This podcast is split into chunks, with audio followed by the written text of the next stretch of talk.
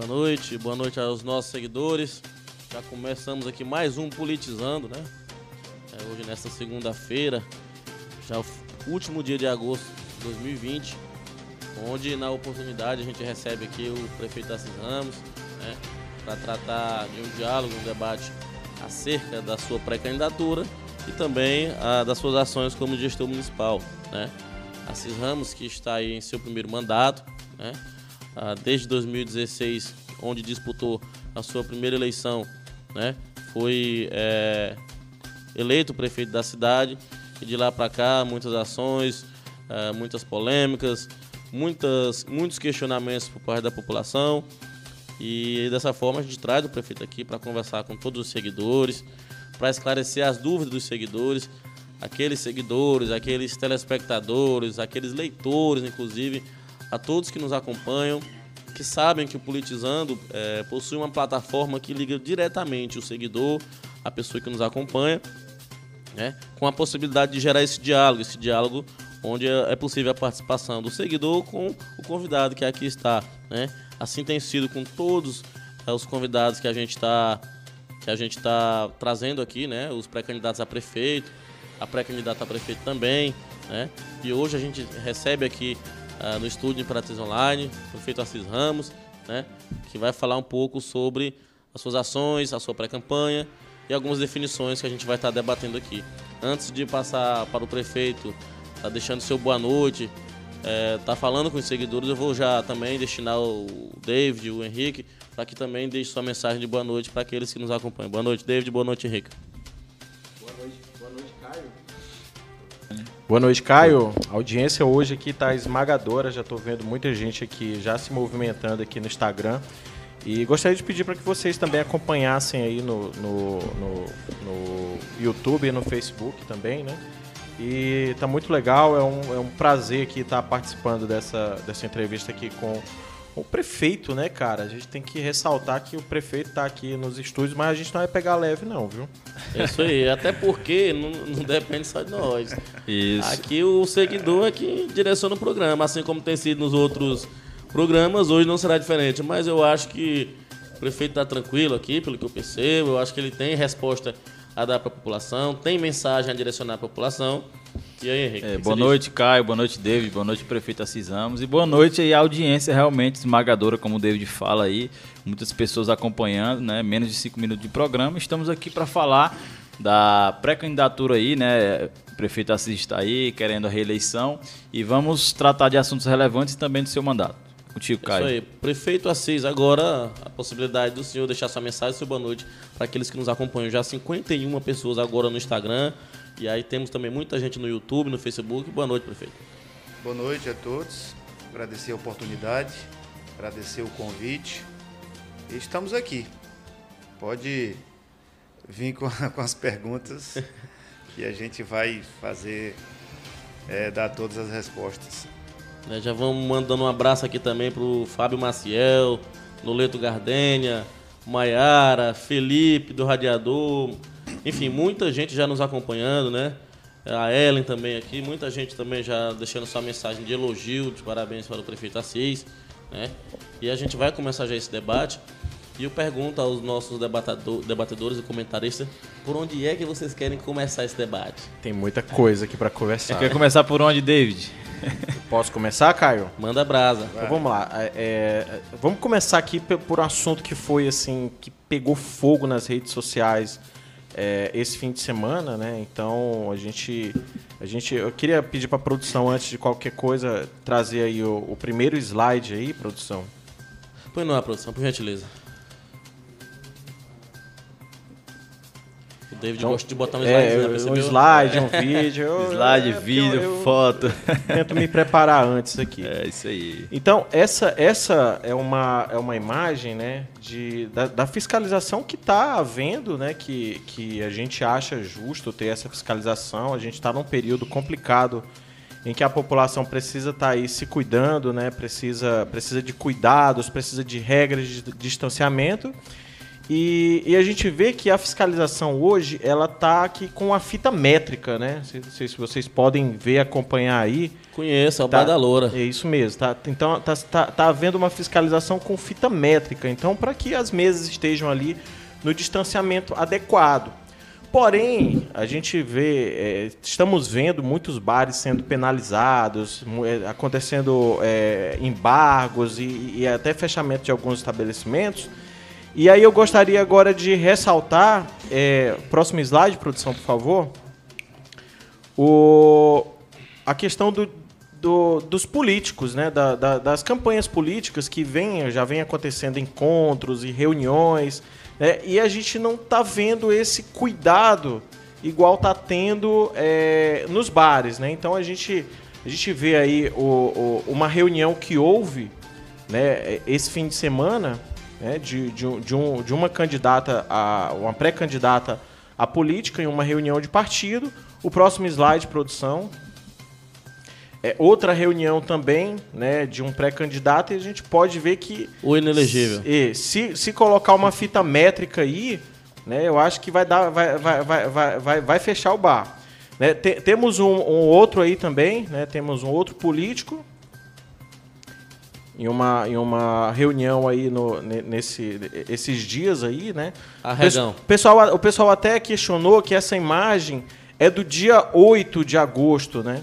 Pois é, independente do dia, né, há aglomeração. E o vírus, no, no, em 10 dias, ele não deixou.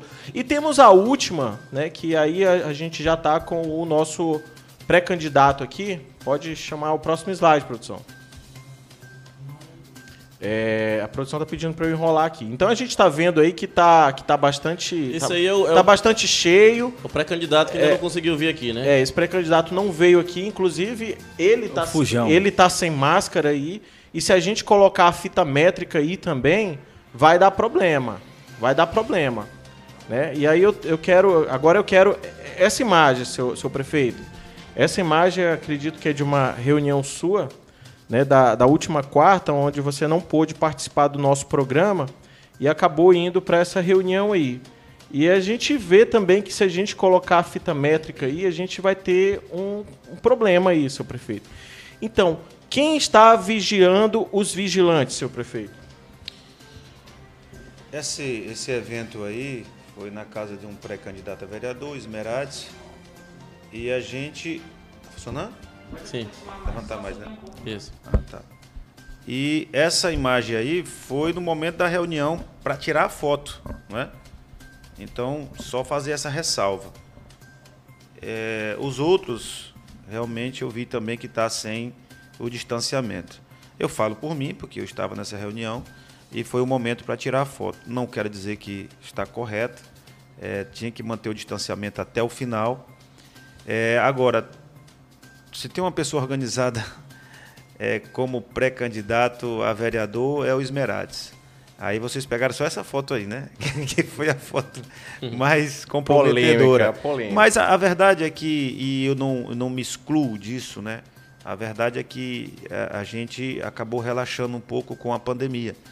E nós temos que ter essa, essa, essa preocupação, mesmo que tenha sido de forma temporária, né? Mas não, não posso deixar de dizer que foi, foi errado. Né?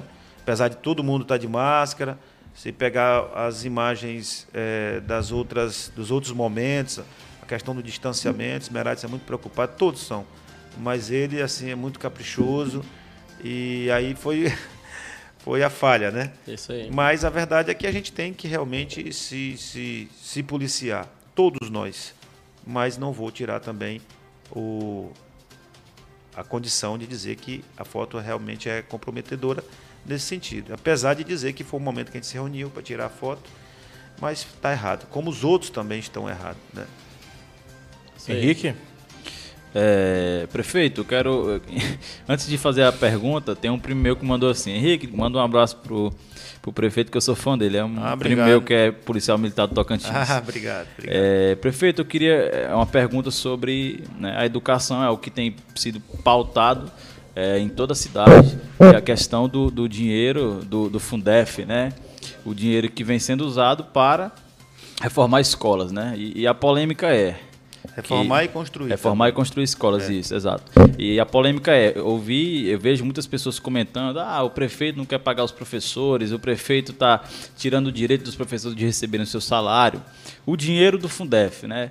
é, juridicamente falando, dentro da lei, ele está sendo usado de forma correta? Era para pagar os professores? É para construir escolas? Como é que o senhor pode explicar isso para a gente? Porque é uma questão, né? É, é, um, é um assunto que está sendo pautado onde eu vou. E, inclusive, pessoas da área da educação sempre comentam isso comigo. O que, que o senhor pode falar para nós é, acerca disso? O dinheiro está sendo aplicado da forma correta, inclusive com bastante divulgação. Todas as pessoas, a gente fez as lives quando podia, é, o Ministério Público fiscalizando, o Conselho da Educação fiscalizando. O detalhe é que tem realmente uma polêmica em torno desse recurso e os professores é, reivindicam esse direito de receber é, 60% desses valores. Decisões judiciais me garantem que isso é, não poderia ser passado para os professores. E eu não poderia ficar esperando é, a solução de uma situação dessa jurídica, que pode passar aí há vários anos e sabendo que a nossa rede municipal precisava e precisa né, de ações. E agora vem uma lei, né, que eu não sei, não atualizei, até onde eu sei, foi aprovada pelo Senado, está faltando a sanção do presidente. Mas a gente precisa ver é, qual é a, a redação dessa lei no final da sanção. E eu sempre disse, se porventura tiver uma determinação legal nesse sentido, eu não tenho qualquer problema em, em, em fazer o, o pagamento dos professores. Né? Eu sempre disse isso desde o início. Agora, a lei me vedava, a decisão judicial me vedava. Se vem uma lei agora dizendo que é para pagar, o que é que eu posso dizer? Tem que pagar.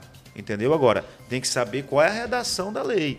Porque, às vezes, é, a interpretação ela não é de, daquela pessoa que, que quer o direito. A interpretação é dos órgãos judiciais, né? Então, nós temos que ver com calma sobre isso aí. Agora, a verdade é que está sendo feita uma verdadeira revolução na educação de Imperatriz, que não é só reformas, são, são, são na realidade é, verdadeiras. Por exemplo, a escola, a escola Tocantins aqui, da, daquela escola só tem um lugar e o um nome. Totalmente diferente. O desafio qual é uma, uma escola da rede particular que tem uma estrutura melhor do que a Escola Tocantins, como outras também. São mais de 40 escolas reformadas e duas construídas. E não é só reforma, questão física, tem a robótica, tem a questão das bibliotecas, tem a questão também da energia solar, enfim, é, é muita, é muita melhoria para a rede de ensino. E eu tenho a, a coragem e a satisfação de dizer que ao final desse todo processo, poucas cidades do Nordeste vão ter uma rede municipal é, de educação igual a Imperatriz. Perfeito.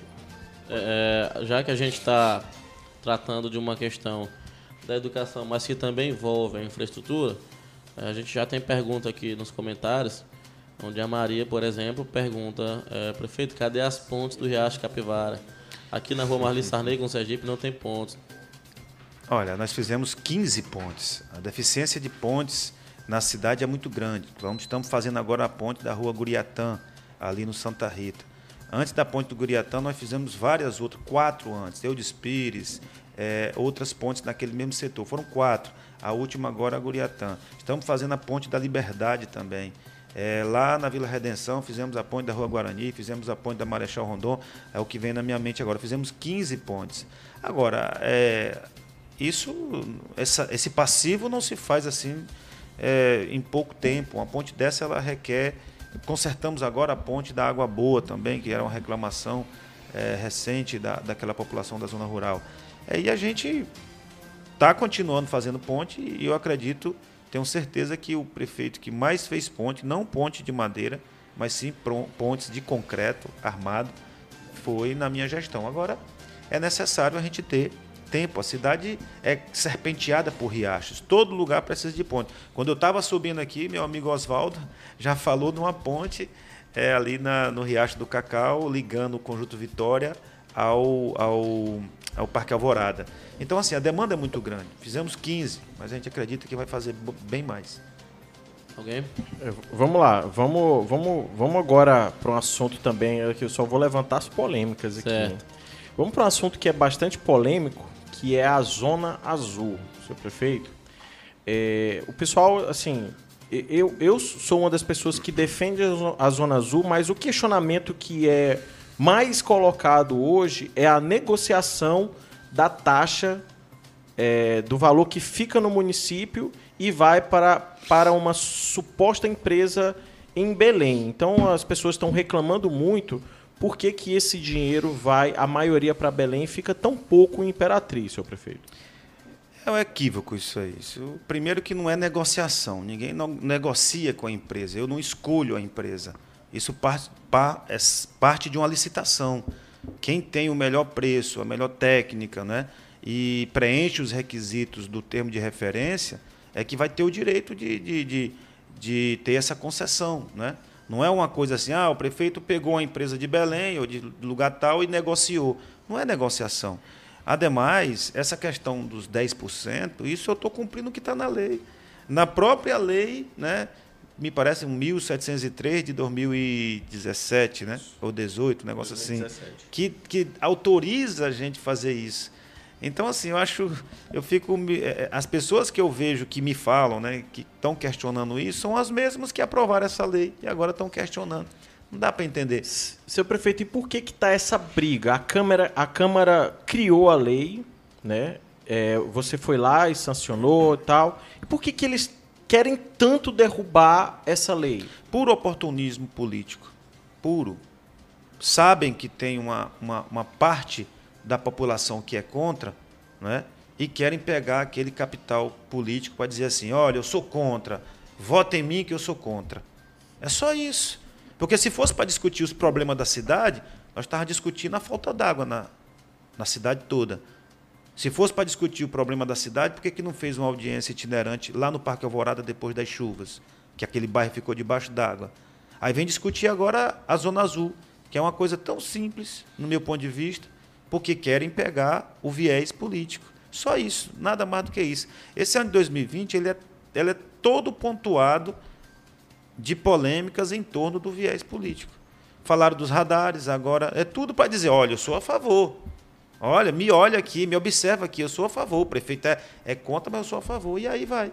Entendeu? E são sempre dos mesmos. Prefeito, é, só continuando ainda nessa pauta da Zona Azul, é, eu aqui seguindo ainda os, o, as perguntas do, do, dos seguidores aqui no Instagram, a, a Leidiane ela diz assim: em um momento de pandemia, o foco principal é a saúde. A Zona Azul poderia ficar para um outro momento, o último caso. E também tem a pergunta Só responder do... essa aqui, só para não, não perder o raciocínio. Okay.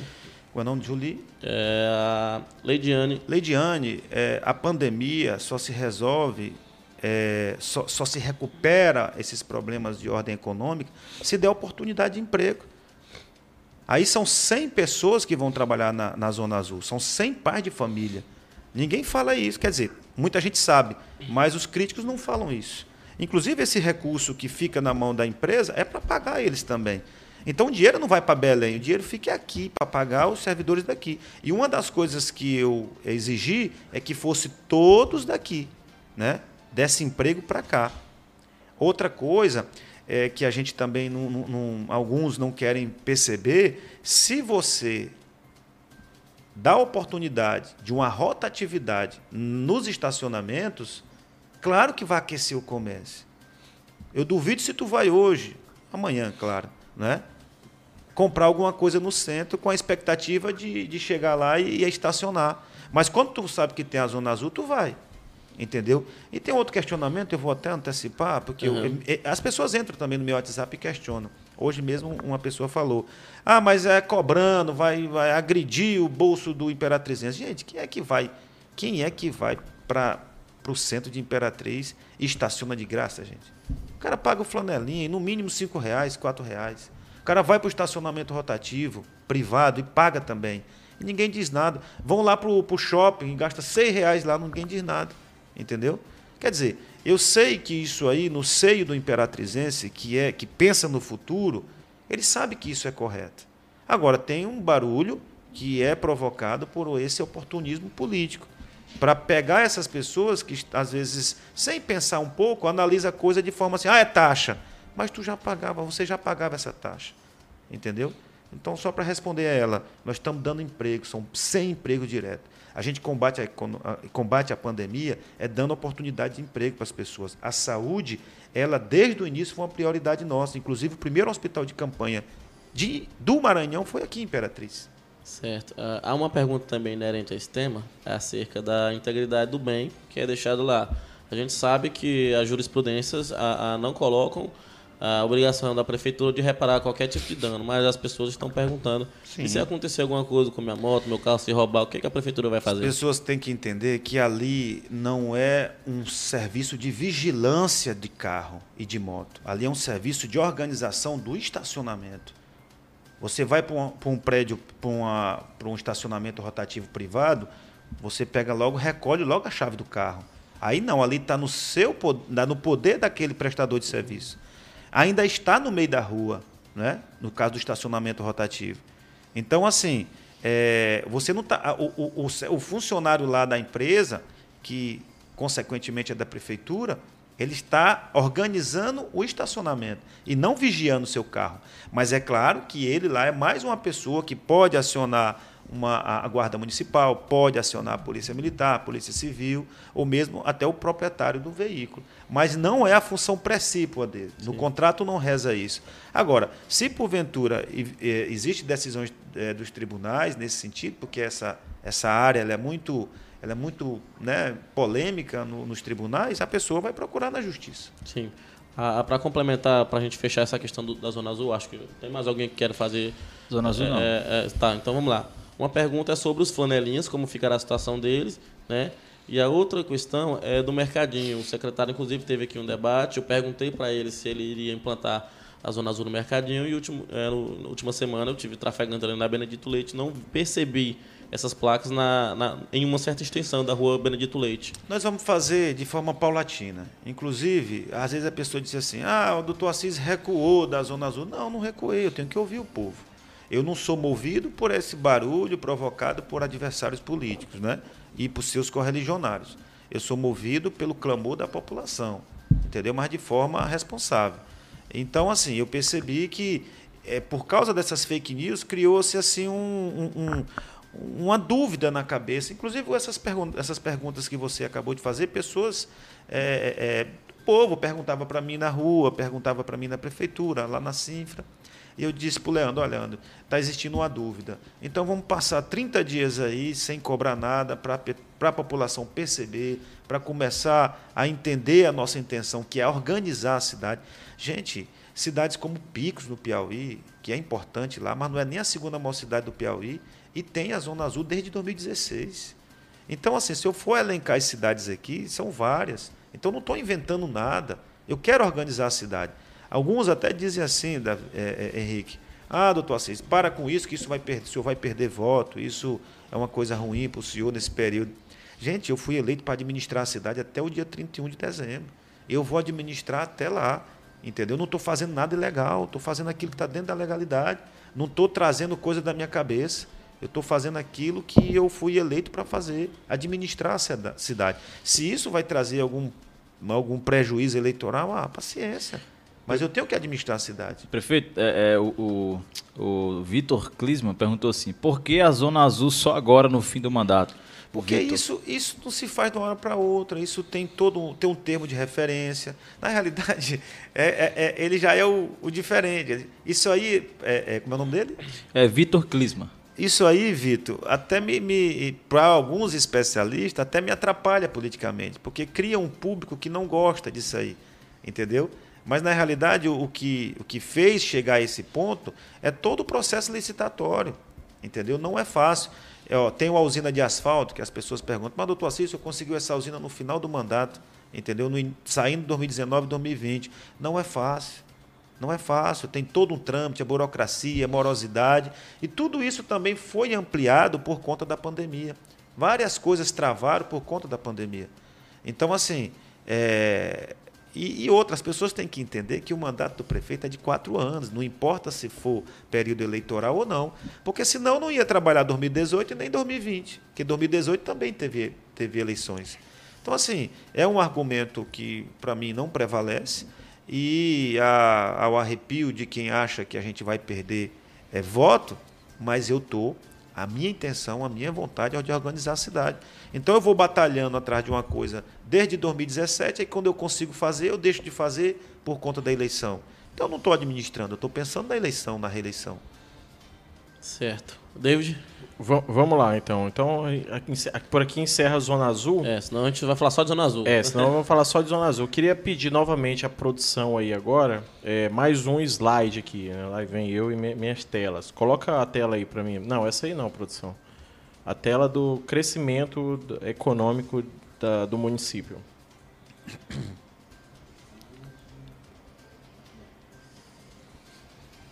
Imperatriz, se eu não me engano, teve uma diferença de uns tempos para cá nesse, nesse É, na realidade eu vou, eu vou mostrar o progr a, a progressão do, do, do, PIB aqui. Certo. E aí, produção?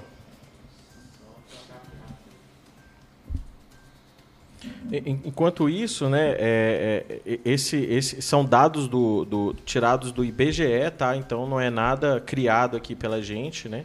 Então a gente tem ali 2008, né, é, é o, o, nosso PIB ali mais ou menos 1,7 bi, 2009 2 bi. Então ele foi crescendo, 2011 13, é, 2012 4. Quando o senhor prefeito assumiu ali, ele estava mais ou menos em 6,6 bilhões. 6,9, né? 6,9 Quase 7 não, bilhões. Não, não, eu assumi em 2017. Ah, desculpa, ah, sim, sim. isso. 6,6 é, então. 2016. 6, 6, é, 6, final, final de 2016, 6,9 bilhões. Aí a gente vê uma caída aí, ou seja, um empobrecimento, um empobrecimento do, do município, seu prefeito. Como é que o senhor explica isso aí? Não, não vieram mais negócios para cá? O que, que aconteceu? Essa situação ela não se dá por conta da gestão municipal. Aí tem fatores externos aí que atingem diretamente o Brasil, o Maranhão e o município, né? É, todo mundo acompanhou esse problema todo desses conflitos entre o Brasil, o, entre a China e os Estados Unidos. Isso afetou também a economia do Brasil e, consequentemente, a, a economia é, do Maranhão e de Imperatriz. Aliado a isso, teve também a situação daquela da transição Dilma Temer. Vocês lembram daquela questão dos caminhoneiros sim, e tudo? Sim, então sim. isso abalou muito a estrutura da economia do Brasil. Criou naquele, naquele episódio ali uma insegurança na política. Ninguém sabia como é que esse país vai ficar. E aí os investimentos caíram, tanto investimentos na área pública como na área privada. Isso ocasionou o quê? Uma, uma diminuição é, nos investimentos em todos os setores. A, e a, acabou atingindo aqui Imperatriz também. As obras do PAC influenciaram de alguma forma nisso? Claro, o, o, período melhor que houve, né, foi o céu de brigadeiro, né, foi no período Lula e Dilma, no primeiro mandato da Dilma e no período, principalmente no período Lula. E a, ocasionou a vinda da Suzano para cá, né? Então a Suzano se instalou aqui, criou uma série de, de empregos.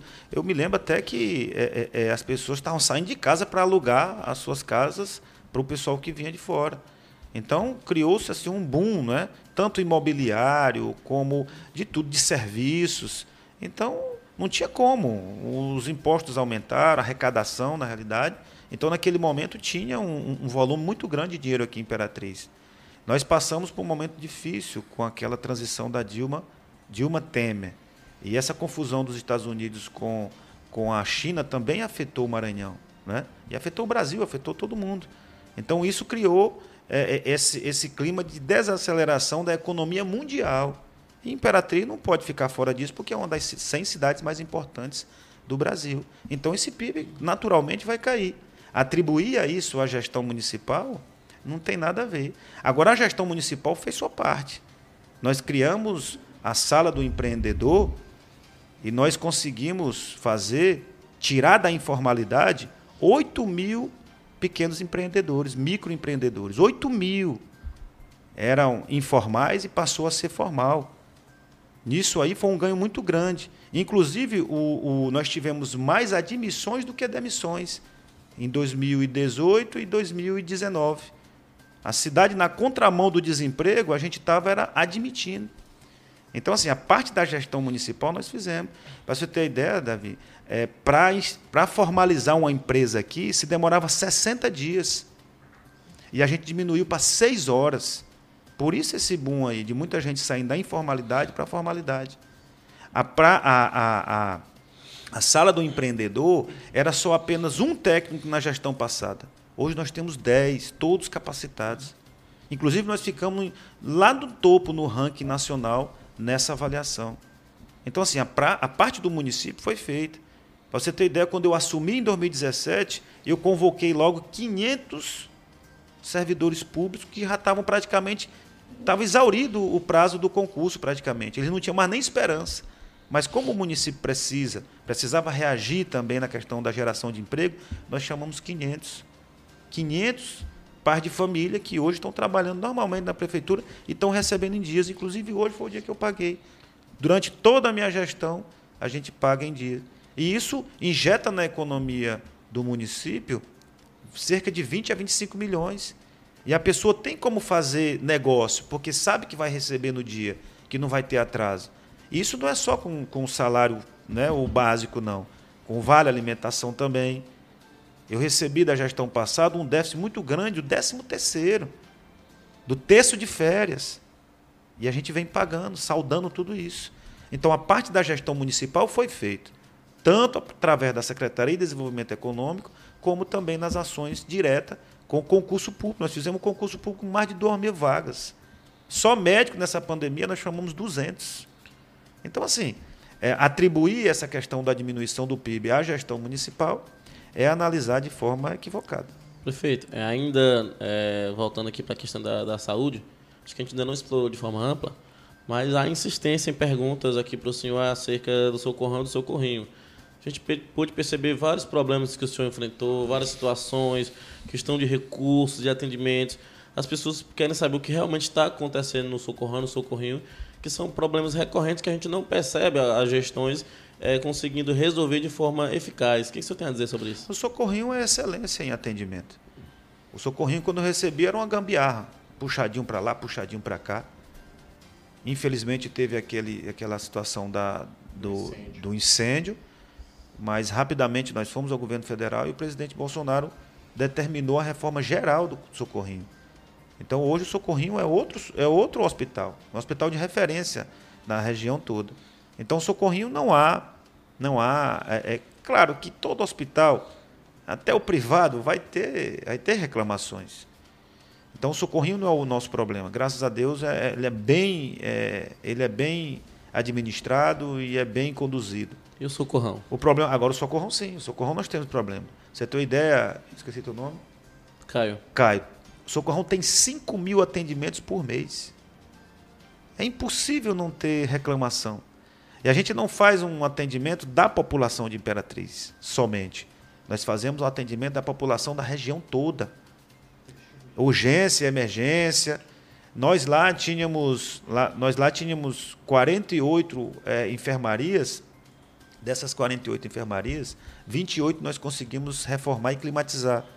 Agora, claro que tem, vai ter reclamação, né? mas é o hospital com menor índice de mortalidade do Brasil. Aí diz, ah, não, isso é história. Pô, vá pesquisar. Menor índice de mortalidade do Brasil é 1,2, no Rio de Janeiro é 4,5. Então, assim, são coisas que criam do, do socorrão que parece assim que é o lugar lá que você vai lá e vai morrer. Não, não existe isso, rapaz. Desses 5 mil atendimentos, naturalmente vai ter reclamações. As pessoas ligam para mim, falam, entendeu? A estrutura não é boa ainda, né? embora várias reformas que nós fizemos. Agora, recentemente, nós fizemos uma, uma, uma reforma no centro cirúrgico, no bloco cirúrgico, que há 10 anos não tinha. Eu conheço o Socorrão porque eu fui atender lá. Eu vou lá, uma, de, não passo mais de 10 dias sem ir lá. Entendeu? E numa época que estavam querendo fazer uma pegadinha com o Socorrão, filmagem para lá, vereador querendo invadir, eles nunca mais foram lá. Entendeu? Porque mudou o foco, não tem o que dizer. Então, assim, é, é uma saúde que tem problemas. Eu nunca disse para ninguém que ia transformar a saúde Imperatriz numa saúde Portugal. Isso demanda tempo. Isso, isso Caio, é, essa questão da saúde Imperatriz é um problema que não é nem só de Imperatriz. No dia que tiver um socorrão ou um hospital semelhante em Porto Franco, em Açailândia, a gente vai começar a atender só a nossa demanda. Entendeu? Mas nós sabemos que, que atende a região toda. Sim. Mesmo assim, a gente tem feito muito naquele hospital. Aí o pessoal diz, ah, ele fez só a fachada. Gente, até aquela fachada ali foi uma. É, em 2016, ou foi 2015, a gestão passada foi notificada para ajeitar aqui dali. Porque um hospital de urgência e emergência ele tem que ter duas entradas. A que a pessoa vai andando, estou falando de uma maneira simples, uhum. tem um termo técnico. E aquela que a pessoa vai, porque lá é urgência e emergência. Sim. E só tinha uma entrada. Isso fez com que o município perdesse verba também. Então, quando eu entrei, eu já recebi a notificação do Ministério da Saúde, mas já tinha sido notificada. E a gente com muita luta, porque ali não foi só duas entradas. Tem que fazer a marquise na altura que as, todas as ambulâncias pudessem é, encostar. Então, assim, desde a, da, da, da desde a, a, entrada do socorrão, a fachada, até o final tem, tem obras nossas. Coisas que aparentemente simples. Por exemplo, a questão da toda a reforma elétrica. Vocês estão vendo aí a cidade, muita, muitos, muitos imóveis pegando fogo, né? Sim. Muito disso é por conta da questão da, da elétrica, que os fios se aquecem e acaba pegando fogo. Então nós fizemos uma reforma total. O que tinha ali era uma coisa absurda. Então, assim, é, há falhas, há. Na atenção básica, que é outro, outro problema nosso também, a gente saiu de 300 agentes comunitários de saúde para 600. É a única vez na, na, na história de Imperatriz que nós temos uma cobertura total. Então, assim, é uma sequência de ações que vai fazer com que a nossa saúde melhore. É, prefeito, é, é, uma, uma pergunta relacionada à segurança pública. Né? A guarda foi criada na sua gestão, né? foi, uhum. foi uma promessa de campanha que se cumpriu, se concretizou. É, enviaram uma pergunta para mim nesse sentido. Né? A pergunta é, de acordo com a lei federal né, de número 13.000, é, 22, barra 14, no artigo 5 no inciso 6 e a Lei Municipal 1694, barra 2017, no seu artigo 4 né, no inciso 2 a Guarda Municipal de Imperatriz tem atribuição de trânsito de uma forma secundária. Atualmente, os guardas municipais não têm o poder de autuar infrações de trânsito para realizar esse tipo de fiscalização de forma supletiva, visando e respeitando o princípio da eficiência no serviço público. Atualmente, os guardas municipais presenciam muitas infrações de trânsito, muitas cometidas na frente dos agentes, mas nada podem fazer devido a essa falta do poder de atuação, acarretando até uma certa descredibilidade da autoridade dos agentes. Sabendo que o trânsito de Imperatriz, mesmo com o número reduzidos né, ultimamente, ainda assim continua sendo muito perigoso. Os guardas municipais continuarão sem esse poder de atuar e fiscalizar o trânsito de forma secundária? Essa é uma pergunta. Aí é uma, advocacia em causa própria, a gente já percebe, né? Deve ser algum deve ser algum guarda municipal que quer ter esse, esse, esse direito, esse poder, né? A guarda municipal nossa, ela tem as atribuições e ela vai ficar com, com as atribuições dela, precípua, que é combater a criminalidade, proteger o patrimônio público e dar apoio à Secretaria de Trânsito, aos guardas aos agentes de trânsito. Os agentes de trânsito são muito bem preparados. Pode ter uma ou duas reclamações, porque quem é fiscalizado não gosta de ser fiscalizado. Eu sou delegado há 17 anos e poucas vezes as pessoas se sentiam bem quando a gente estava em operação policial. Fica sempre incomodado. E é normal.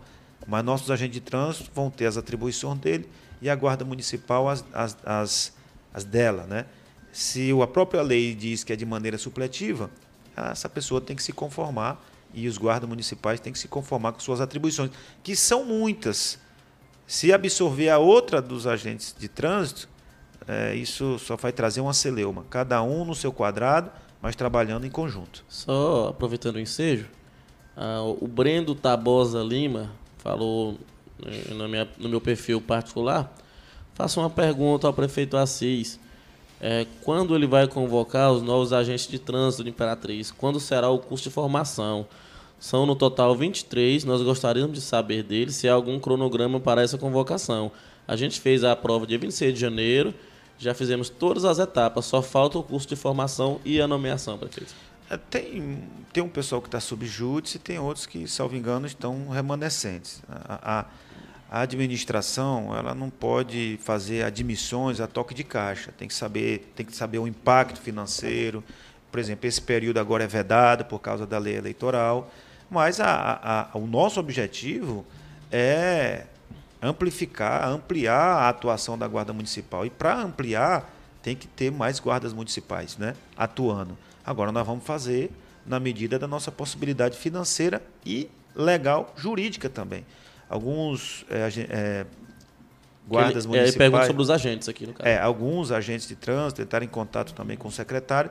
Só que a gente tem que ver a, a questão legal, jurídica e financeira também. Não adianta eu admitir é, os servidores e não poder continuar pagando em dia os seus salários. Marco Aurélio, quando veio aqui, que a gente sabe que também está na disputa, ele, Madeira, ele falou algo parecido quando ele foi perguntado sobre é, a questão dos policiais militares. Né? A pessoa destinou para ele uma pergunta, já na esfera do parlamento estadual, e ele também coloca essa situação do que o senhor também defende. É, tem a questão financeira, financeira não né? pode admitir de qualquer jeito, né?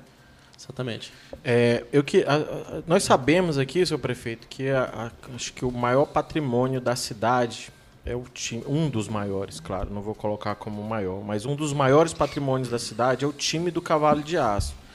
E nós sabemos que a prefeitura é responsável pela manutenção dos estádios. Inclusive, eu gostaria de chamar aqui até uma reportagem da Ananda Portilho que foi feita lá no estádio. Gostaria de convidar o senhor para assistir, os seguidores também. E logo em seguida a gente entra com a pergunta.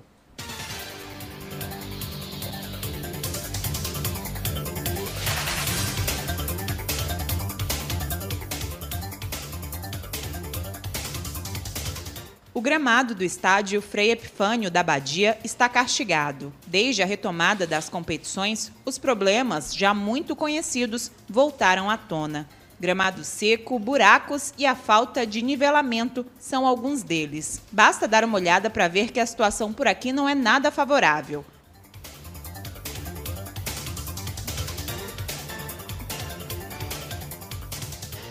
O gramado do Frei Epifânio voltou a ficar em evidência depois do jogo entre Imperatriz e Remo na última segunda-feira pela Série C do Brasileirão. Após a partida, o técnico do time adversário, Mazola Júnior, disse que é inadmissível e inaceitável que o Frei continue recebendo jogos do Campeonato Brasileiro. Essa não é a primeira vez que as más condições do gramado do estádio Frei Epifânio causam problemas aos times.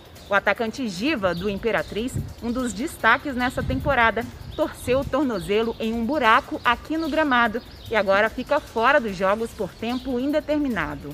A responsabilidade pela manutenção do local é da Secretaria de Esportes e Lazer de Imperatriz. Segundo o titular da pasta, existe um planejamento para a recuperação do gramado. A gente tem cuidado do estádio diariamente diante da situação da necessidade e estamos aguardando um, um parecer final da CBF em relação ao gramado, que existe um projeto em tramitação na CBF para que faça a troca do gramado e se a gente não tiver uma resposta dentro do prazo que a gente precisa, a gente, o município vai sim tomar os cuidados necessários para que a gente faça a troca desse gramado. Além de receber os jogos em que o Cavalo de Aço é mandante, o estádio também é utilizado para treinos do clube. A última reforma feita no Frei Epifânio terminou em 2010 mas a CEDEL destaca que continua fazendo a manutenção diária do gramado e de toda a estrutura do local.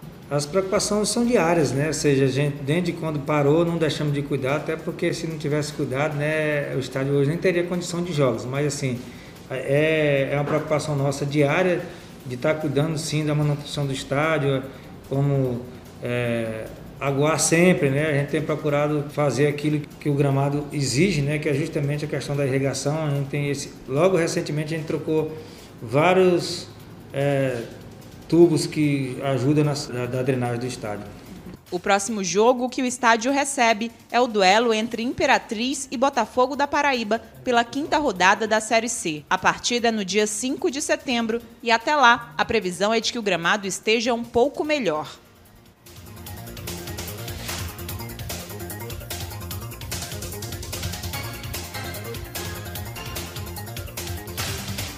Prefeito, diante dessa matéria né, produzida pelo Imperatriz Online, que a Ananda Portiro foi né, ao estádio e falou acerca desse assunto, tem uma pergunta do Johan, né, que é um dos nossos comentaristas que não pôde vir hoje. A pergunta dele é assim: Sabendo que o Cavalo de Aço é o nosso único representante em competições nacionais, por que o estádio Frei Epifânio não tem manutenção? Né? Primeira pergunta. Todo jogo, os técnicos de outros times chegam aqui e reclamam sempre do gramado. Né? É... Você não sente vergonha de toda vez acontecer isso? Em cima disso, qual projeto você tem para o esporte, já que durante todos esses anos, né, todo esse ano, a troca na pasta foi constante e sendo assim, é, só agora está né, tá tendo alguma ação relacionada é, à área do esporte? Eu reformulei aqui a pergunta dele. É isso. Olha, primeiro que antes de acontecer esses jogos, que é esse do Remo com o Imperatriz, é um jogo, um jogo da Série C do brasileiro. E isso tem uma inspeção da CBF. Se a CBF disse que o campo está em condições, então nós estamos cumprindo o nosso papel. Ontem mesmo, assistindo o jogo do Santos com o Flamengo, na Vila Belmiro, o Gabigol se machucou também, deu um problema no tornozelo. Entendeu? E foi o problema foi da, do campo. Então, assim, é, o técnico lá do Remo Será que ele não queria um placar elástico aqui? Será que ele ficou satisfeito com o empate? Então, botar a culpa no gramado não justifica, entendeu? Até porque passou por uma inspeção, existe sim uma manutenção diária do Frei Epifânio e nós fomos foi elogiados por eles. Agora, nós estamos num período de seca, né? Ali para ficar nas condições que a gente, a gente as condições ideais precisa de, de, de, de, água também. E por mais que a gente fique sempre mantendo, mas a, a, o, o, sol é muito forte nessa época. Mas eu me prendo muito mais à questão da inspeção da CBF. Se a CBF diz que está em condição de jogo, é porque preencheu os requisitos da autoridade é, do futebol brasileiro. Então não tem que se questionar, entendeu? Eu tenho certeza que se não tivesse em condições, ele não aceitaria. Então, toda a minha gestão, o, o Frei Epifânio foi utilizado nas grandes competições e eu não vejo essa história de dizer que está reclamando, não. Agora, quem perde ou quem deixa, é, chega aqui quer falar alguma coisa, jogar palavras ao vento. Tem que reclamar da CBF também. Agora, nós temos a preocupação sim. E dizer que estamos fazendo agora alguma coisa sobre esporte, nós, desde o início da minha gestão, faço, estou falando do futebol, faz, falar, fazer, falar do esporte é só futebol? Não. O esporte é bem mais do que futebol. É, é, é, é macro. Nós criamos o jiu-jitsu nas escolas, né? que é um, uma, uma prática que trouxe várias medalhas para nós aqui. É, agora nós estamos criando, nós fizemos desde o início da gestão os campeonatos interbairros, inclusive dando, é, é doando camisa, o, o material, todas as bolas, é, dando oportunidade também para a nossa equipe de arbitragem da cidade ganhar o seu dinheiro também. E, enfim, foi uma série de ações dentro do esporte. Agora nós estamos fazendo aqui é, para combater também essa, essa, esse período que as pessoas ficaram paradas né, por, por conta da, da pandemia aqui, a, é, você em ação aqui no, no Fiqueninho ali, no Bajunas Lobão. Nós temos várias ações. Os jogos escolares, quando pudemos, é, quando não tinha pandemia, nós fizemos e foi um sucesso. Então, assim, estamos fazendo o nosso trabalho. Agora, é, reclamar, quem vem de fora não consegue um resultado que queria e quer botar a culpa no estádio. Prefeito, é, é, só um minutinho, rapidinho. É, tem uma pergunta aqui no Facebook há um tempo, né? O João Evangelista já fez a pergunta umas três vezes. Ele diz assim: Aqui é o João Evangelista, moro na Vila Zenira pergunta para o prefeito Assis quando ele vai arrumar as ruas da Vila Zenira e aliás adjacências da Vila Fiquenha, aqueles bairros ali próximos. Nós estamos lá, inclusive estamos perto do Mutirão ali também, a Vila Zenira, a Vila Fiquene. Estamos na Vila Esmeralda ali com a com a com o anel viário, fazendo ali aquela Avenida Manel Ribeiro. Nós estamos na Vila Ipiranga também asfaltando, nós estamos na Vila Chico do Rádio, nós estamos na é, na Vila Davi 2, locais que nunca teve asfalto, nunca teve pavimentação. Agora, a cidade é muito grande, eu não consigo fazer tudo é, num curto espaço de tempo. Apesar de achar, ah, mas tem três anos, mas são 160 bairros. Fizemos agora ali na Vila Redenção, ali a Mário Juruna, que hoje eu fui fiscalizar lá. Então, tem ações em todos os, os, os bairros é, onde a gente tem estrutura para fazer. Né? Agora, fazer tudo é complicado. É, seu prefeito, as pessoas é, agora no início do ano reclamavam muito da falta, da falta, inclusive, de estrutura da cidade, de muitos buracos e tudo. Por que, que é, explodiu assim de obras repentinamente? Não, não explodiu. O detalhe é que no período eleitoral fica mais evidente isso. O governo do estado também está trabalhando na cidade nessa, nessa, nessa, tentativa de reerguer a cidade. E é muito bem-vindo. Então cria-se uma ideia de que está né, estão fazendo só agora. Não, mas não é verdade. A gente tem feito desde 2017.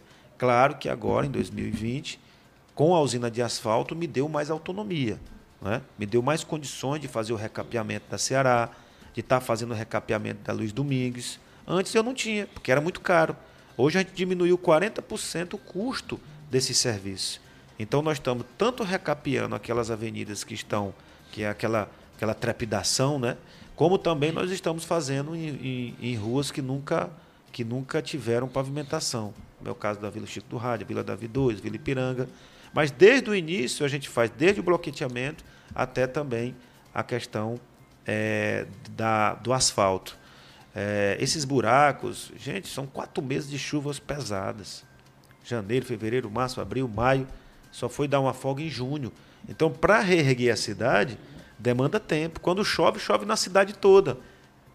Mas quando a gente vai botar as equipes para trabalhar, eu não consigo botar na cidade toda. Demanda tempo, né? Inclusive o inverno está chegando novamente. E esse tapa-buraco é um serviço que eu também não gosto de fazer, por... mas é necessário. Por que, que não gosto de fazer, doutor Assis? Por quê? É um dinheiro que a gente sabe que vai, você vai gastar de novo no próximo ano. O ideal é o recapeamento, só que o recapeamento é caro. Com a usina de asfalto, agora eu estou fazendo. Certamente a Ceará vai passar muito tempo depois dessa reforma, desse recapeamento que nós fizemos, sem ter que gastar no tapa-buraco, porque a estrutura é boa. E eu pretendo fazer isso em todas as, as ruas. Né? Agora eu preciso de tempo. E com relação a essa questão é, de estar tá fazendo agora, eu não, vejo o que está fazendo agora. É só olhar nos meus stories, né, lá na, é, no Facebook, no Instagram. Olha lá, tem tudo. É um, ali é uma prestação de conta. Quem tiver interesse para verificar, confirmar isso, é só olhar desde 2017. Prefeito, também um morador da, do Parque Amazonas pergunta. Ele acho que ficou enciumado, né? Ele, segundo ele, algumas obras chegaram em outros bairros vizinhos e não chegou no Parque Amazonas. A pergunta dele é por que o desprezo com o Parque não, Amazonas? Não, não existe desprezo. O que existe é, é, é, são muitos bairros e a gente não consegue fazer tudo. Entendeu? O ex-prefeito não conseguiu, o antecessor dele não conseguiu. Agora, eu acredito que com a usina de asfalto agora veio uma coisa diferente, porque eu vou ter autonomia. Vou fazer mais de forma mais barata. Né? Então, eu acredito que a gente Passa até conseguir... a ser mais cobrado também. Claro, né? vai ser mais cobrado também. Né? Então, assim, é... não há qualquer desprezo. Todos os bairros da cidade têm o mesmo, têm a mesma importância. O detalhe é que a gente tem uma programação, a gente acaba fazendo. Eu fui fazer ali na, na, no Conjunto Vitória e a Vila Vitória começou a reclamar e fiz até uma, uma ponte lá. E eles, quando eu chego lá, é aquela cobrança, né? Respeitosa, graças a Deus, sempre. Mas eles, eles ficam com esse ciúme mesmo. Uhum. Eu só trabalho no Conjunto Vitória. Mas não é assim, é porque cada caso é um caso, tem a programação, o conjunto Vitória é todo drenado, a Vila Vitória já não é, já não é assim. Fizemos uma ponte ali, salvo engano, na rua 4 ou 5. E nós vamos trabalhar também o máximo possível no máximo de bairros. É, Assis, o, o Madeira, ele teve aqui na, na, em uma entrevista e na ocasião eu mostrei um vídeo né, de uma fila enorme ali no posto de saúde três, dos Três Poderes, né, é, da época da gestão dele. E ele afirmou aqui fortemente que aquela fila só existia porque na gestão dele tinha consultas, exames, tinha, tinha atendimento. E ele acabou colocando que hoje não tem. O que, que foi feito para resolver aquele problema da fila? Nós descentralizamos, né? Coisa bem facinha. Descentralizamos. Ao invés de concentrar tudo ali, nós passamos essas cirurgias, essas consultas, né, cirurgias eletivas para as unidades básicas de saúde. Só isso. Não teve nada de que isso. Ainda, ainda não. Sempre teve é, consultas, sempre está tendo cirurgias eletivas. Houve uma suspensão por conta da pandemia. Isso aí não foi eu, não. Foi o Ministério da Saúde. Entendeu? Agora, admitir que era errado, que tinha toda aquela, né? É mais difícil do que reconhecer que a gente acertou. Prefeito, tem uma, uma pergunta aqui ainda do Johan. Infelizmente ele não pôde estar conosco hoje, né? Uhum. Ele sempre participa com a gente. E a gente já para começar a partir para um, um debate mais no sentido da sua pré-campanha, né? O que, que o senhor pretende fazer diferente? As suas avaliações que o senhor acha que devem corrigir, aquilo que o senhor não fez ainda, que o senhor pretende fazer. E a pergunta do Johan também é bem polêmica. Ele falou: olha, a fama de uma gestão má pagadora já chegou nos quatro cantos do país. Exemplo disso foi a repercussão dos veículos alugados para o município, no qual foram recolhidos por uma cegonha ordenado é, pelo empresário e proprietário da empresa. E na última sexta-feira, o médico pré-candidato Daniel Fim afirmou que o município não pagou por seu serviço prestado no âmbito cirúrgico, ortopédico e a facilidade é, para umas, para outras não. Se você continuar, prefeito, você pensa em mudar a forma de trabalho para que paguem dias, principalmente a questão da saúde? Falar que a gente tem uma fama de pagador é ir contra tudo que a gente vem fazendo. Inclusive, hoje pagamos, dentro do mês, o 10 mil servidores públicos. Então, isso aí nada mais é do que um viés, um, um Ctrl-C, Ctrl-V, né? E, na realidade, não existe isso. É, o município tem vários contratos, milhares de contratos. Esses contratos acabam tendo problemas. Às vezes você tem um contrato com uma empresa, nós, pessoa física, e tem problema, imagina um município que tem milhões de contratos. Milhares de contratos, né? Na saúde, na educação, enfim. E não raro acontece problemas na prestação do serviço e também no pagamento. Quem, quem é, é, é trata com a coisa pública, quem, quem tem contrato com a coisa pública, sabe que não é na, como na coisa privada, que você paga e já recebe. Até porque o trâmite é diferente. O trâmite é diferente. Passa pela controladoria, passa pela, pelo financeiro, e isso acaba trazendo um atraso. Né? Esse, é, é, é, sobretudo o pessoal, os médicos, né, que às vezes reclamam do, do pagamento, Muitos deles são insatisfeitos porque a gente substituiu as empresas por médicos concursados. Então há esse, esse, essa chateação com a gestão. Então a gente tinha contratos milionários e a gente optou por fazer o concurso.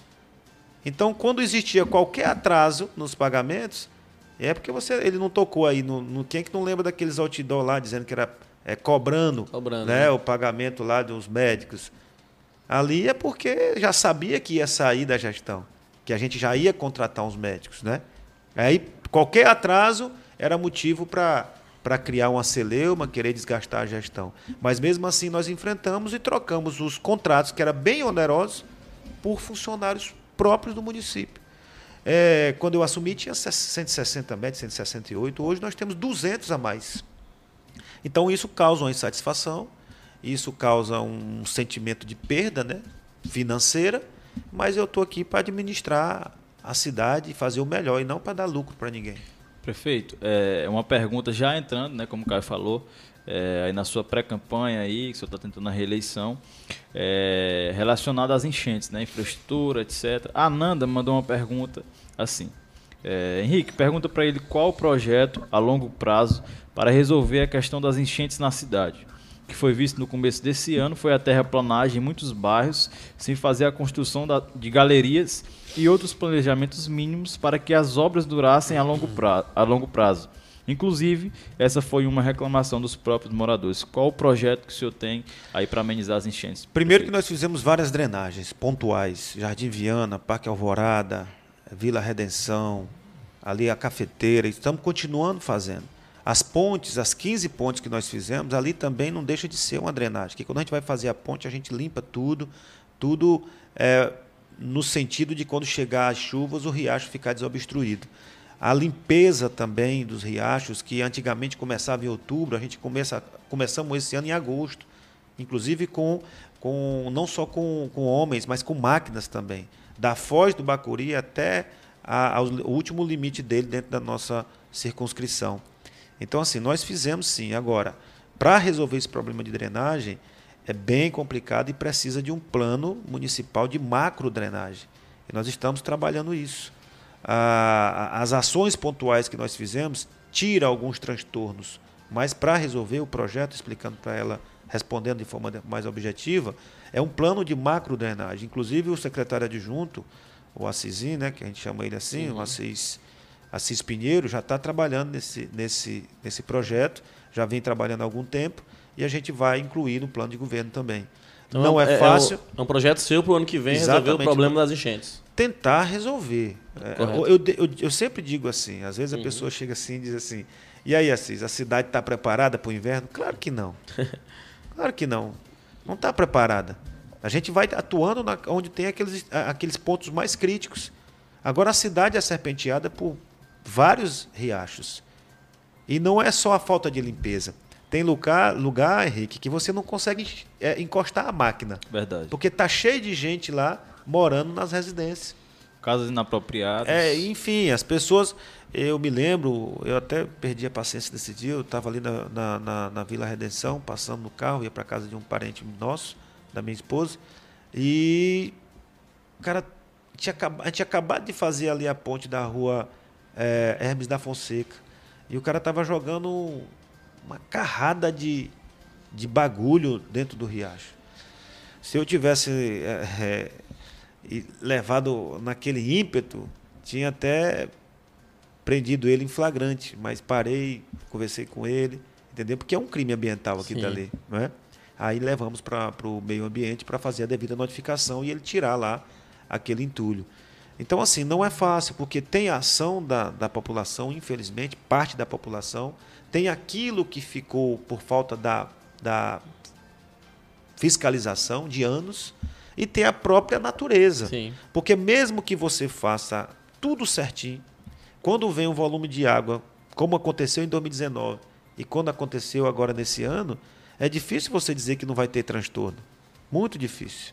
E fora isso, nós sabemos da, da, da incompetência da CAEMA, né?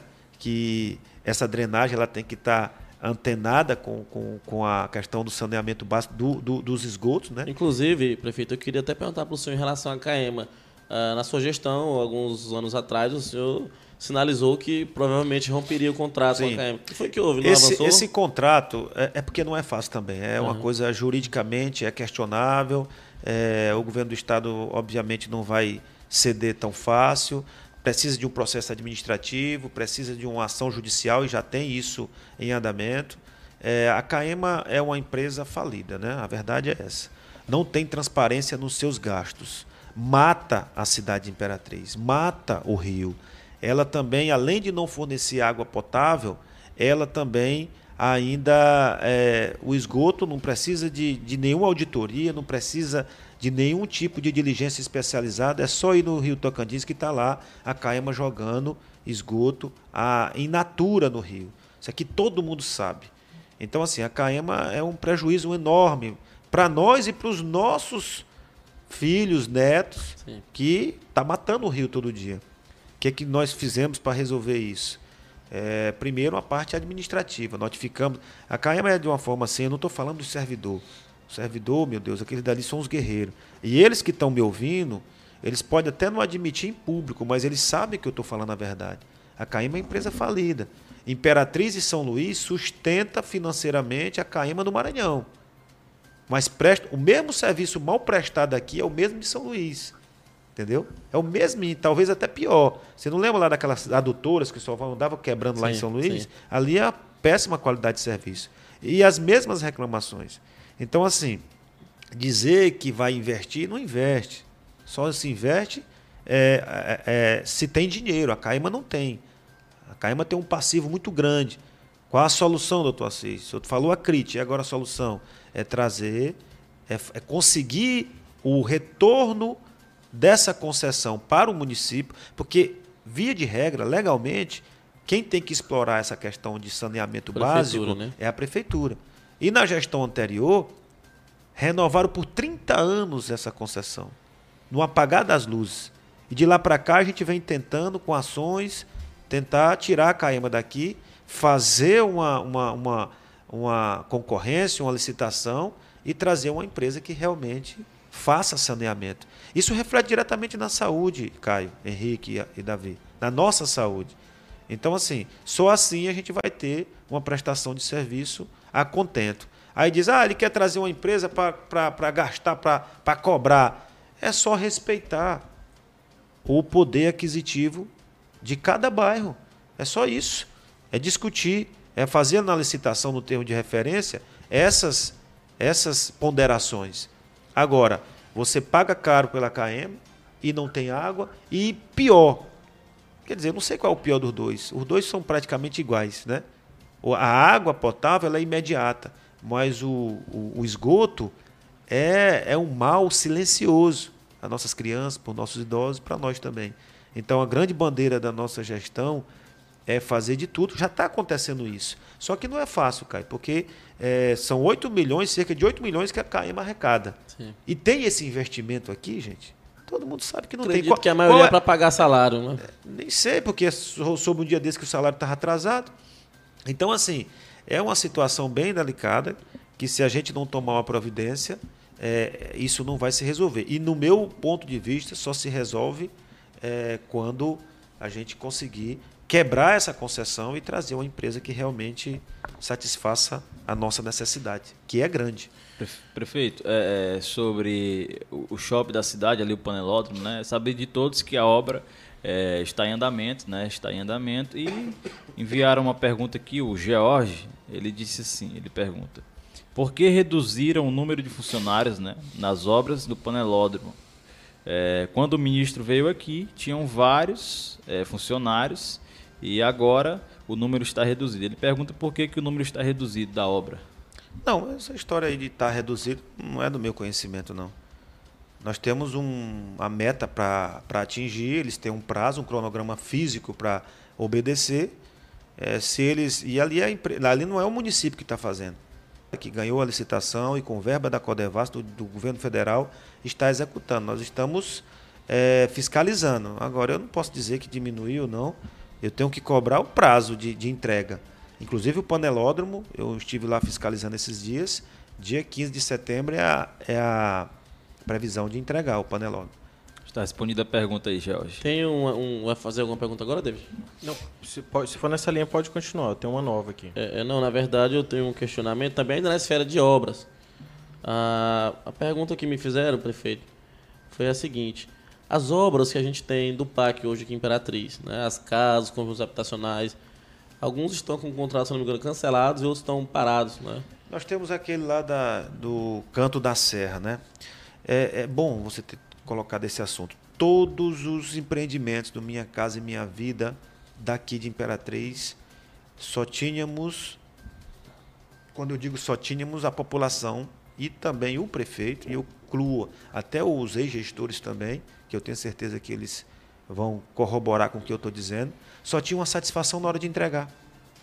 Depois é só problema. Porque a obra não era de qualidade. Dom Afonso, Teotônio Vilela, que é o mais novo, que foi eu que recebi o Teotônio Vilela, já em 2000 e 2017.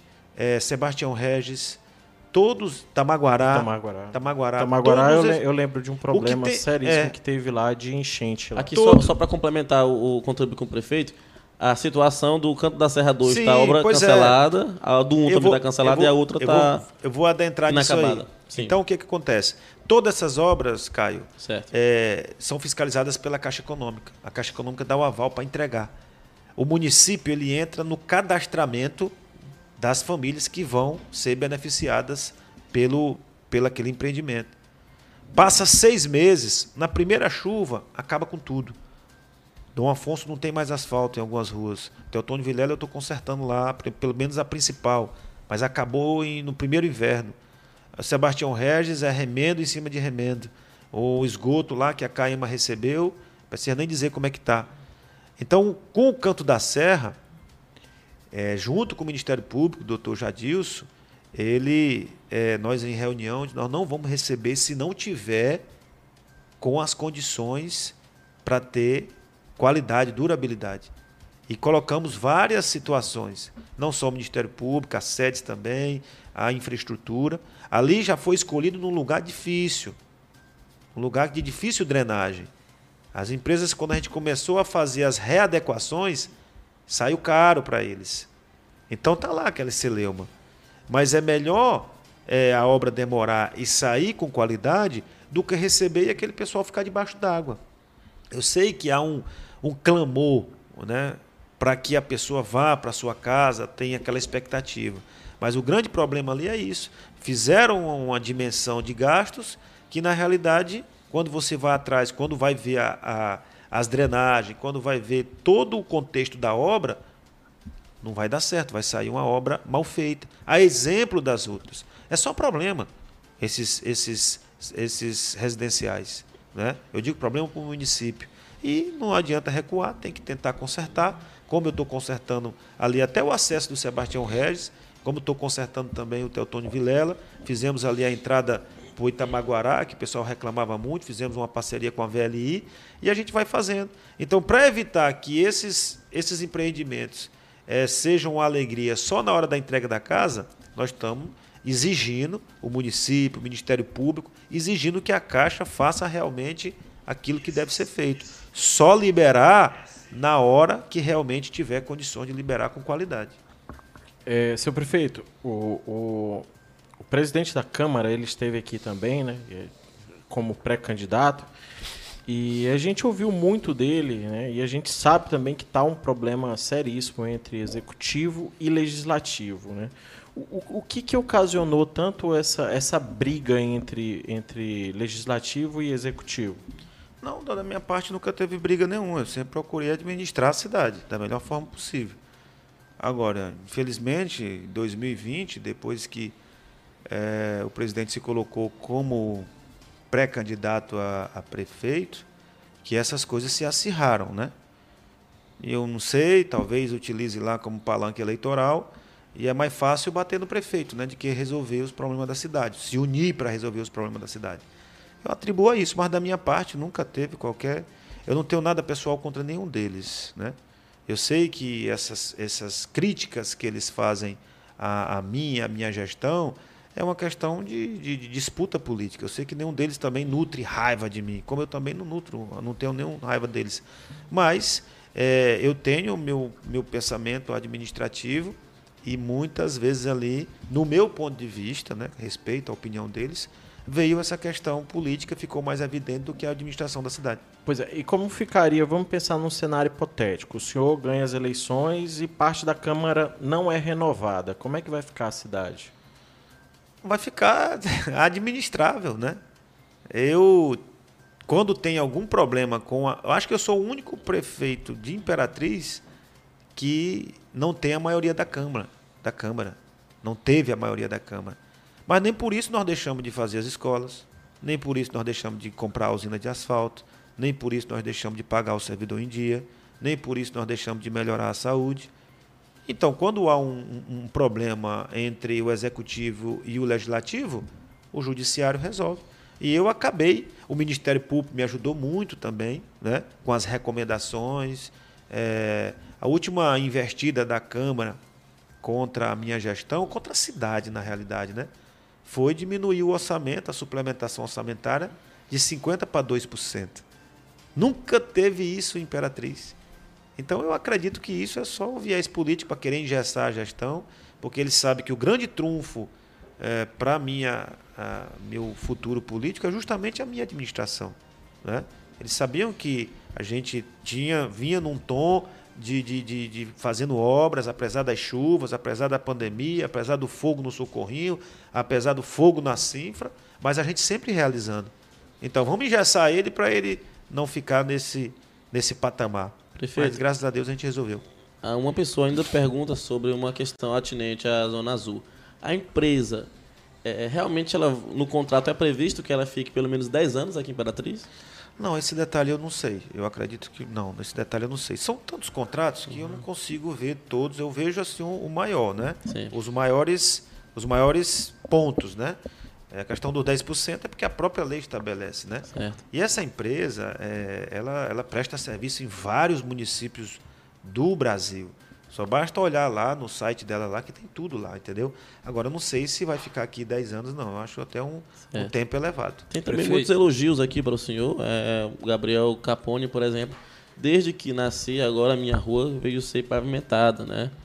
E aí, algumas pessoas também elogiando, a Tatiana, oh. prefeito Porreta, né, enfim, para cima agradeço, prefeito. Agradeço. É, é, é, prefeito, outra pergunta do nosso amigo aí, Johan Brenner, ele mandou assim: é, O senhor foi eleito pelo MDB, partido que o acolheu e deu a legenda, contribuindo muito com a sua eleição em 2016. Após eleito, o grupo que o acolheu parece ter sido deixado de lado, com exceção de Carlos Lima, Dr. Rodrigo do Carmo e Remy Ribeiro. Os demais sequer tiveram vez ou voz em sua administração, como os finados Bernardinho Barbosa e Dr. Lamarck. E outros que vimos, que vivos, aliás, estão decepcionados com a sua postura como gestor e à frente do partido. Né? Ele cita aqui os nomes das pessoas que estão frustradas. Aí no final ele diz é, que a, a, sua postura é, foi de filiar alguns secretários ao partido para dizer que lá tinha integrantes. O Johan pergunta: o que o senhor tem a dizer sobre isso? Doutor Alaí é filiado ao partido antes da minha eleição. Não foi filiado ao partido na época de que ele já que a gente já tinha ganhado a eleição. É, o Josenildo, delegado Josenildo, também é aliado nosso e do MDB, filiado do MDB antes antes da gente ganhar a eleição. Edna Ventura, também secretária da Mulher, que foi secretária da Mulher do mesmo jeito. Então assim, eu ganhei a eleição né, com a participação do povo. Claro que eu sou, eu sou é, grato a todos que me ajudaram, mas eu não fui eleito para dar cabine de emprego para ninguém do MDB, não. Eu fui eleito para administrar a cidade. Se alguns iam é, compor a administração, fizeram a composição. Eu não fiz nenhum acordo, nem com ele, nem com o DEM também, não vou fazer isso. O objetivo é administrar a cidade. Tenho todo o respeito aos aliados. Agora, cada caso é um caso. Seu Bernardino tinha a vida dele independente de, de, de, de, de política. Usar o nome dele é de até é, sem um pouco de ética, né? Antônio Leite também faleceu e fazia parte da gestão, não assim assumindo cargo, mas era um conselheiro meu, entendeu? Remy Ribeiro não é funcionário do, de Imperatriz, do município de Imperatriz. Remy Ribeiro ainda é um, um, um, filiado do partido e não tem qualquer relação com, com a, a, prefeitura de Imperatriz. É um amigo pessoal meu. Então, assim, essa colocação aí é infeliz e retrata algum descontentamento de um filiado do partido que a gente não consegue. Nem Jesus conseguiu é, agradar a todos. Não vai é ser eu que vou conseguir agradar a todos os membros do MDB, não. Prefeito Assis, é, a gente já está com o tempo já finalizando já que a gente permite aí que o senhor faça suas considerações finais, né? E antes disso, a gente vai perguntar sobre o vice que vai compor com o senhor. É, só, deixa eu só formular aqui a pergunta, rapidinho. É, em visita à sede administrativa, a gente soube que um, uma pessoa é, é, é próxima do, do, do, governo Assis esteve com o franciscano, né, que é ex-prefeito de São, João, de São Francisco do Brejão. É, na oportunidade, falamos sobre o cenário político, né, e ele vai compor a chapa com o vice-prefeito Assis que foi que houve? Isso não, não teve mais aproximação com o Alex, pastor Alex? A gente percebeu que ele sumiu. Agora o franciscano vem com um pouco o senhor. Você pode dizer Franciscano, até para corroborar com a resposta que eu dei ainda há pouco, franciscano era aliado meu do MDB, é, filiado do MDB antigo, né? E hoje nós estamos, ele é o, a gente já colocou como, como vice na nossa chapa, né? Então, como é que eu não prestigio o MDB? Tá aí, franciscano, né? Entendeu?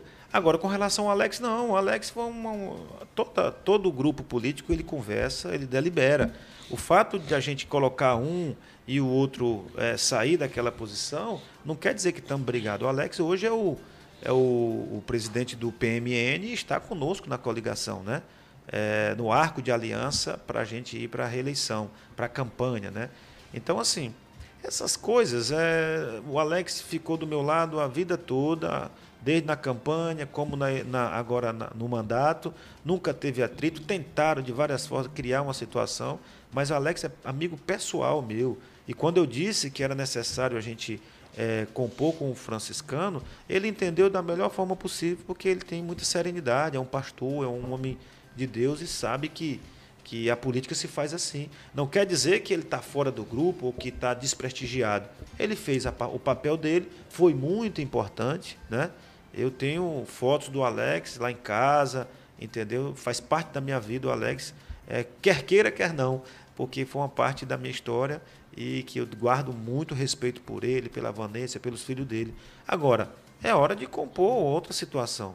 Está é, tá em outro momento. Em nenhum momento tenho qualquer problema com o Alex, pelo contrário, é meu amigo pessoal.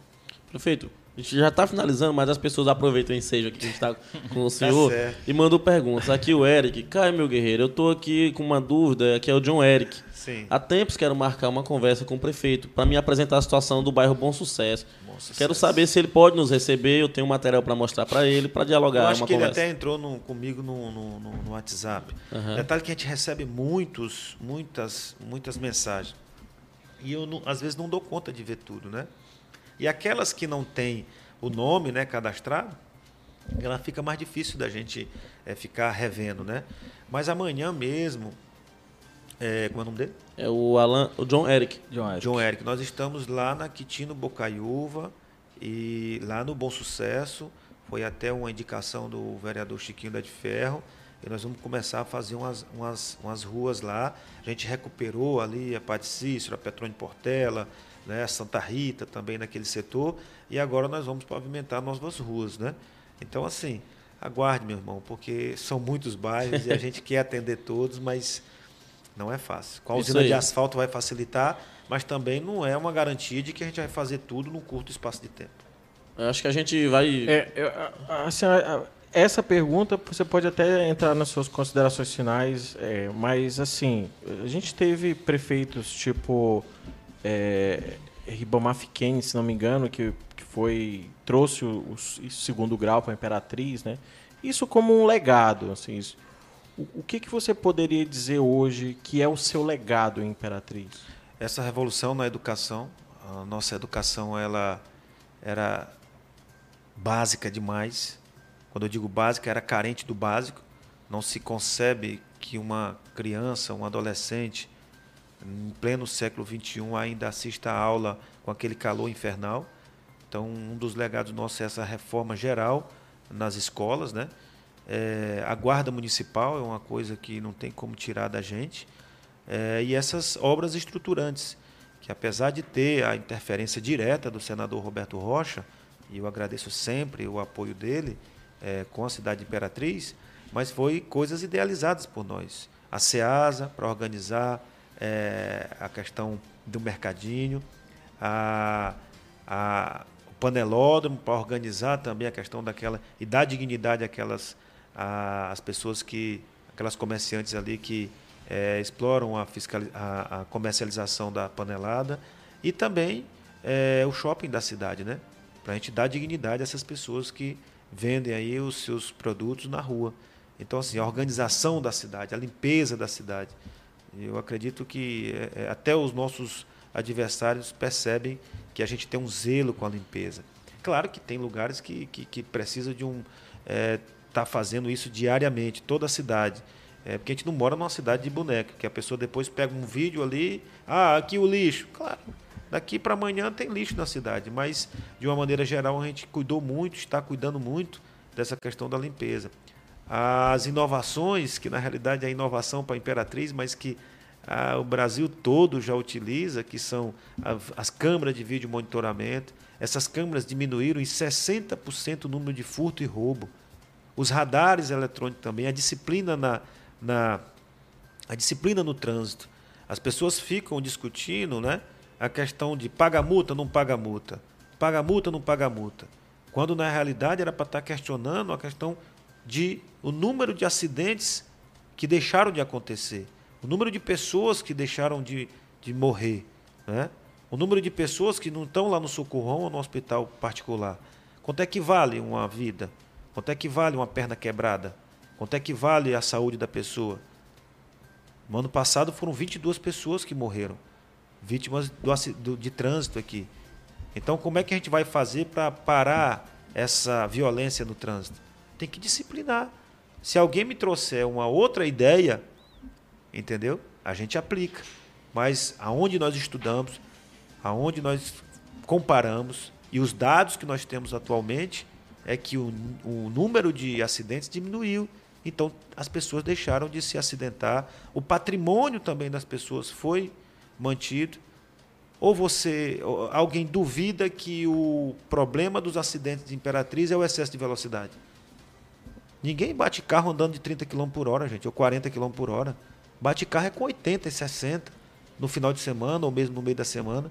Todo mundo se escandaliza quando vê uma imagem do carro que ali nas redes sociais, na, na Facebook, o carro batendo e jogando o condutor da moto alturas. Mas quando a gente está disciplinando, aí vem dizer: ah, porque é multa, é fábrica de multa. Não, não é fábrica de multa, não. É fábrica de infração. E essas infrações é que tiram a vida das pessoas. A gente está quebrando essa máquina de infrações. Quem não, quem não, não andar com a velocidade, quem andar com a velocidade permitida não vai ter multa, gente. E eu não estou trazendo nada, Caio, Henrique, Davi, de, de, de outro planeta, não. Eu acabei de falar, Picos é uma cidade que não é do mesmo tamanho, não é tão importante como Imperatriz, apesar de ser uma cidade importante também para o Piauí e para o Brasil, mas é uma cidade menor e lá já tem desde 2016. Então, assim, é, eu acho que o grande legado meu é tentar organizar a cidade. E sem levar em conta essas questões politiqueiras. Ah, não faz isso porque tu vai perder voto. Não faz isso porque é ano eleitoral. Não, rapaz, eu estou aqui para administrar a cidade. Se porventura isso me trouxer um revés político ou me tirar da política, fazer o quê? Eu volto para minha delegacia. Não tem problema nenhum. Agora, enquanto eu estiver aqui, eu vou procurar salvar vidas, organizar a cidade, porque eu acho que cidade não é só da boca ser capital. É fazer jus à, à fama de capital. E isso passa pela organização. Eu acho que os grandes legados da gente é, são esses. Certo. Obrigado.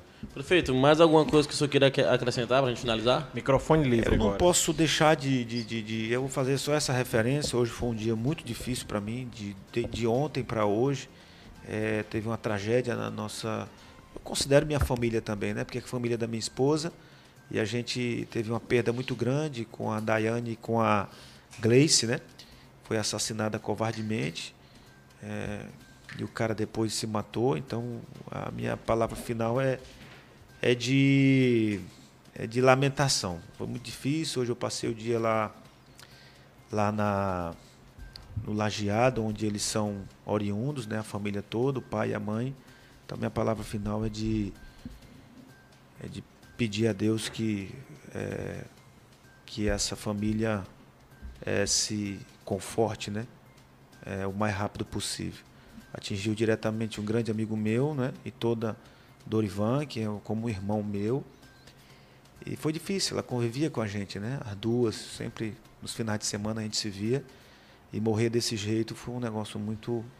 Lamentável. Pegou muito de surpresa. Lamentável, verdade. Apesar de a gente ter uma experiência nesse meio de, de, de homicídios, de feminicídio, sou delegado há 17 anos, mas a gente as coisas que eu vi, os relatos, as crianças que estavam lá, os filhos, é um negócio assim absurdo. Então, minha palavra de, de lamentação e de pedir a Deus que conforte a família deles.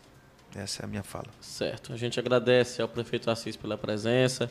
Agradecemos também a todos os seguidores que nos acompanharam até esse presente momento. Audiência esmagadora. É uma cara. grande audiência aí. A gente também agradece a quem está no Facebook, no YouTube, né? Todos que fizeram questão de participar desse debate, com elogios, com críticas, com perguntas, que de certa forma é um espaço democrático na sua totalidade. A gente leva a, a, as perguntas, os questionamentos da população para o gestor, para o pré-candidato, né? E óbvio, prefeito, que quando se trata do prefeito que é quem está no mandato, a cobrança é maior e a gente, claro, é, né, é, a gente é normal. é saber lidar com isso, realmente muitas perguntas, muita dúvida. Mas eu acho que são legítimas, né? As é, perguntas. São, são todas legítimas. A gente sabe que, é, pelo fato de eu ser o prefeito, a gente acaba sendo vidraça. Sim. A gente sabe também que há muita coisa por fazer na cidade infraestrutura, saúde, a própria educação, apesar das nossas ações. A gente tem que encarar essas críticas com naturalidade. Isso aí. Mais uma vez a gente agradece a todos. Boa noite, Henrique. Boa noite, David. Boa noite, prefeito Assis. Boa noite, Caio. E Boa na quarta-feira, se Deus quiser, a gente volta com Politizando para a gente debater mais questões sobre a política de Imperatriz. Eu acho que hoje, com o prefeito Assis, a gente acaba encerrando aí uh, o debate Sério? com os convidados. Hildon, infelizmente, não teve coragem de vir dizer se é é, elegível se realmente está inelegível, mas de acordo com nossos estudos ele está inelegível. Sim. Brasmar também nunca disse por que, que não veio, mas a gente agradece a todos que, que se dispuseram a vir. O prefeito Assis a gente já conversou com ele via Skype, hoje ele está conosco aqui. E os demais pré-candidatos que colocaram aqui a, a cara a tapas, não é pra gente politizando, é pra comunidade, né? O, o, o Imperatriz Online é uma página aberta onde as pessoas opinam, colocam suas, suas colaborações e a gente faz esse debate com todo esse cuidado e respeito. E a ideia nossa é simplesmente levar a informação para que, que vocês mesmos que estão aí assistindo formem a sua opinião. Né? Então, assim, aconteceu um caso bem, bem assim, engraçado até é, no final de semana sobre a questão das aglomerações, né? Sim. Aí nós postamos primeiro a, a, ali da Mariana ali, né? Aí disseram que o Assis estava pagando a gente, né? Aí logo em seguida toma do, porque os próprios seguidores que mandam o é, conteúdo, isso, né? Logo em seguida toma aqui a do Assis. Aí já disseram que a gente estava recebendo do Brasmar. Aí recebendo, se decide, aí postamos né? do Brasmar, não, vocês estão recebendo do Hildo. Aí pá, postamos do Hildo. Aí começaram tá a dizer que a gente estava que tava recebendo do Marco Aurélio e, e do Madeira. Eu acho que se a, se a, gente tivesse igual as pessoas falam que tá recebendo todo mundo, nós estávamos muito ricos. Nós estávamos é, muito ricos, é, é verdade. Não, estaria com a câmera desligando. É, e, verdade. E Caio, David, prefeito Assis, aqui a, a produção. É, agradecemos a todos, inclusive a você que nos acompanha. Hoje a audiência, acredito que foi uma das maiores audiências. Maior 127 audiência pessoas ao vivo agora. Da, do Politizando. Um abraço aí pro Fidelis Uchoa, que Fidelis está nos acompanhando também. Doutor Josenito É meu amigo, viu? Doutor Josenito, comandante da Guarda Municipal. Só tá não joga nada, Fidelis. Não joga bola, não. ah, isso aí eu, eu, é verdade. Eita, rapaz. O prefeito Assis está de testemunha aqui. Fidelis não joga nada. Ele, ele, isso aí ele está deixando a desejar. Ele, ele presta menos como goleiro? Nem pra goleiro. Acho que nem pra goleiro. Ele... Vamos mudar de Pode deixar pra lá. que é mão de alface. Mas é. tudo bem, pessoal. Boa um noite a todos. A todos. E lembrando que foi um prazer também receber o prefeito certeza, da cidade aqui nos nossos humildes estúdios. Então, isso eu acho que é acaba sendo até um marco pro. Pro Imperatriz Online, pro, pro, Politizando, inclusive, né? Não, não em si pela, pelo Assis Ramos, mas pela pelo, figura do sim, prefeito, né? Uma autoridade cargo, da cidade. Então a gente fica muito feliz e muito obrigado por ter vindo à nossa casa, prefeito. O, o Fidelis pediu para a gente pegar leve. Desculpa aí, Fidelis. joga um nada, joga nada, mas é gente boa. Eu acho que ele vai, eu acho que ele volta. Depois a gente conversa. Eu acho que ele vai ser vereador. Chama ele aqui, para falar. Vamos chamar, vamos chamar. Um abraço eu... a todos, obrigado à audiência. Boa noite, David, boa noite, Caio, boa noite, prefeito Assis. Obrigado. Forte abraço. Obrigado.